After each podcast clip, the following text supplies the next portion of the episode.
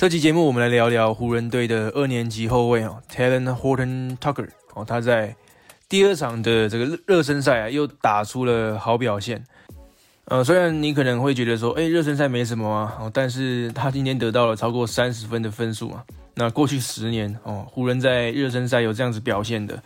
好像只有 Kobe，还有 Brandon Ingram，还有这个 DeAngelo Russell 哦。那我相信他这样的表现哦，已经让这个湖人队的总教练 Frank Vogel 够伤脑筋了。就是说，他应该怎么在这一季把这个 Tucker 放到这个轮替阵容里面呢？因为在被在赛后的时候被问到这个问题的时候，总教练 Frank Vogel 也确实说，好，这这确实让他的工作变得更困难了。哦，Tucker 今天的表现是得到了三十三分、十个篮板、四次的助攻，还有四个超节。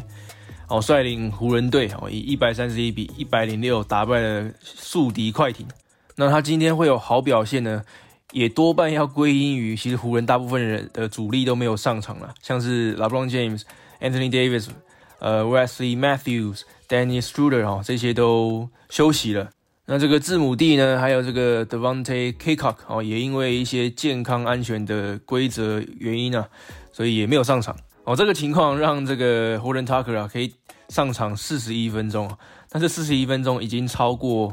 他整个去年初赛的时间的一半了哦。他去年总共只出赛了八十一分钟而已。那在今天这场比赛呢，他的正负值也来到了正三十六。那我们来聊聊湖人 Tucker 他是怎么样加入湖人队的？哦他是被湖人队选进来的啦。哦，在二零一九年哦，他是第四十六号顺位。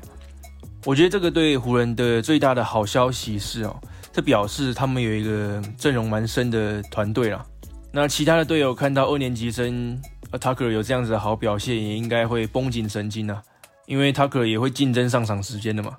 那另外一个好消息，我觉得就是哦，Tucker 可以帮助湖人舒缓主力的一些压力哦，因为呃上个赛季湖人才刚夺冠嘛，所以身上的 loading 是比较重的。那表示有多了一个人哈，像 Tucker 这样的新秀哦，可以来分担他们的压力。所以这对湖人来说是一个非常好的消息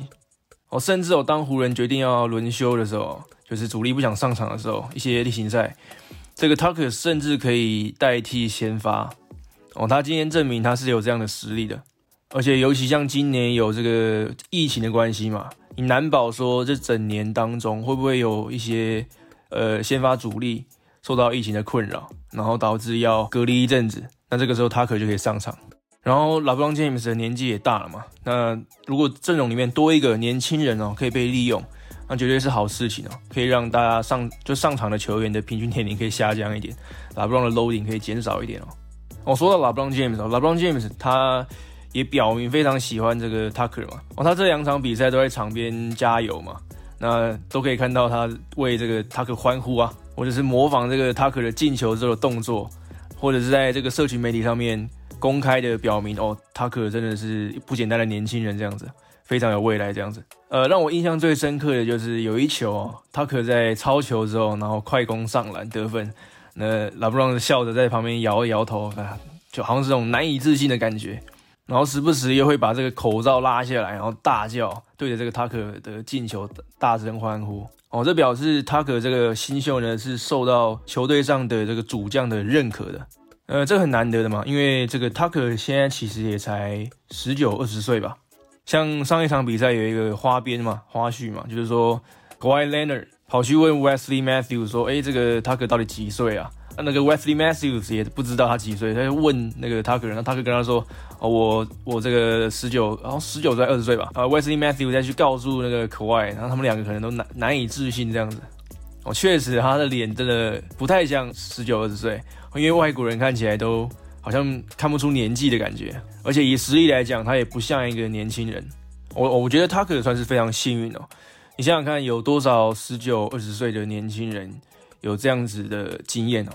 他这么年轻就加入到呃一个冠军的阵容，然后在这个 LeBron James 的带领之下，他在上一个赛季就已经有在季后赛上场了嘛？有多少球员，多少年轻的球员也有可以有这样子的经验哈？其实纵观这个联盟不多哈，所以我觉得他可以这样子每天跟着这些明星球员，像是 Anthony Davis 还有 LeBron，尤其是 LeBron James 哦，这个联盟的头牌啊，像每天看他们呃做什么，怎么训练的，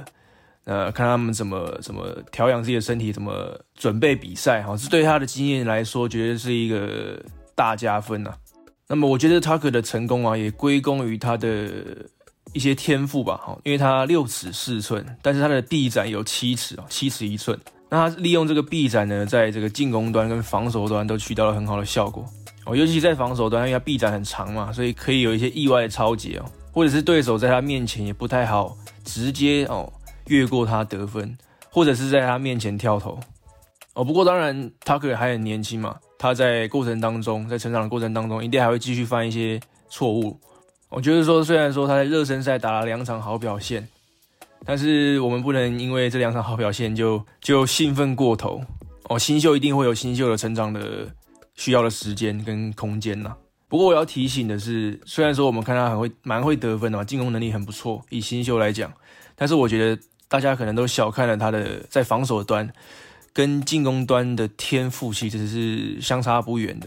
那湖人队上一个赛季能夺冠，我觉得最大的原因还是在防守啦，我防守有做好。那 Tucker 这样子的防守的潜力哦，相信是可以非常好的融入湖人队的。哦，尤其我觉得他的经历哦，还有他的防守端的天赋能力哦，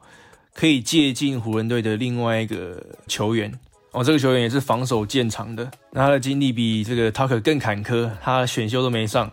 是从 G League 打了两年之后才加入到湖人队，然后在上一个赛季甚至还打了总冠军赛第六战的先发哦。没错，这个人就是 Alex Caruso。哦，我觉得 Caruso 是这个 Tucker 的非常好的一个榜样了。哦，当然不同的球员，每个人要经历的过程都是不一样的。